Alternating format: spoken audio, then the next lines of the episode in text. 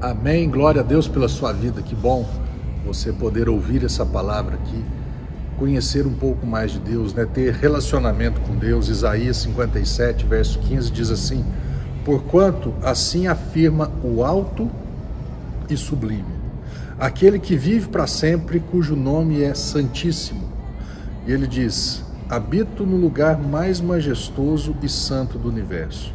Contudo, estou presente com o contrito e humilde de coração, a fim de proporcionar um novo ânimo ao quebrantado de coração e um novo alento ao coração arrependido. Bacana isso, né? Palavras do próprio Deus falando quem é Ele. Ele é o alto, ele é o sublime, ele é o soberano, habita no mais alto lugar, criou tudo e todos, mas ele agora ele deseja habitar também na sua vida e na minha vida.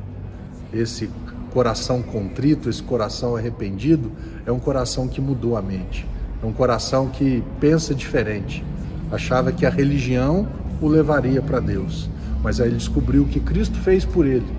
E aí não é ele buscando Deus, mas Deus buscando esse homem, esse com um coração quebrantado, um coração contrito, um coração mudado, é, mudado no sentido de pensar diferente, não é mudado porque ele era ruim, agora ficou bom, agora Deus vai habitar. Não, é uma mudança de mente, é uma mudança de, de postura. Agora eu desejo Deus. Então, enquanto a religião é o homem buscando Deus, o cristianismo é Deus buscando ao homem através de Cristo.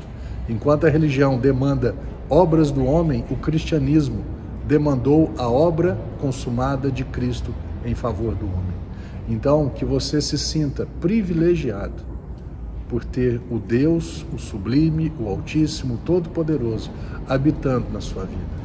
O próprio apóstolo Paulo um dia disse, né, não sabeis vós, você que já nasceu de novo, não sabeis vós que sois o templo do Espírito Santo e que o Espírito Santo de Deus habita em vós. Então ele habita nas nossas vidas. Que você tenha consciência disso, que você se relacione com ele de uma maneira diferente que você saiba que Ele está não ao seu lado, mas Ele está dentro de você.